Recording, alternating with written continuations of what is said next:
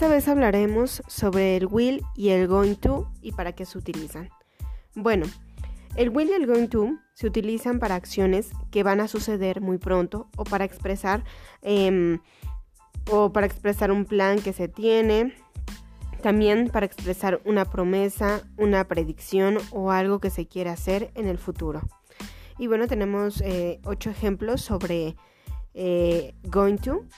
Y bueno, es are, are you going to eat tent? Son preguntas. Are you going to the party? Are we going to clean the house? Are you going to stay um, longer today? Are they are they going to start training uh, training this year? Are we going to learn something new for new, today? New today. I am going to visit a friend this afternoon. Um, he is going to speak at the meeting. Esos son ocho ejemplos de going to. Y uh, les mostraremos otros ocho ejemplos de will. Y es will he be uh, arranged? arranged? Will uh, he become the boss? Will she be a ballerina? ballerina pardon? Will you sell them from her?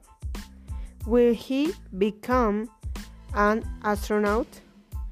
Will I be on time?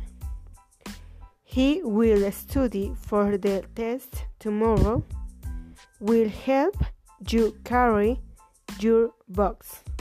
Y bueno, aquí eh, son sobre will y going to y nos vemos en la próxima explicándoles otros más.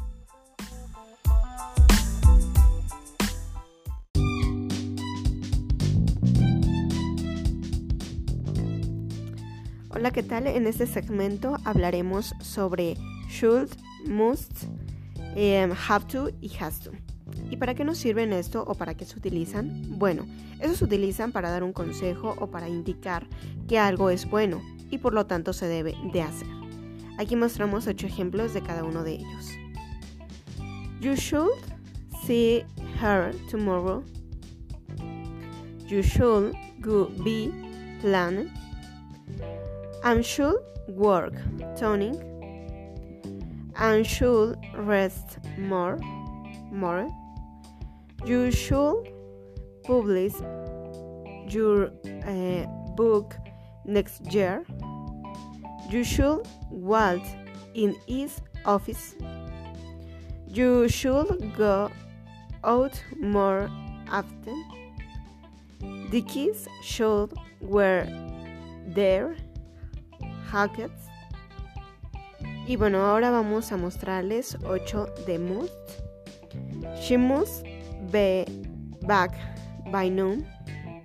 She must return later. You must key her tomorrow. You must see her tomorrow. It must rain this evening. He must um, feel better later. You must go home. I must work toning. Y ahora vamos con has to, que es eh, she has to be back, be known. She has to return later. She has to take the children with her to Houston.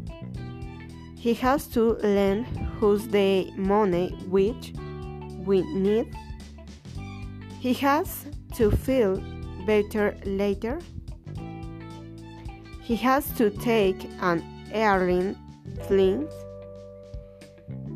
It has to rain this evening.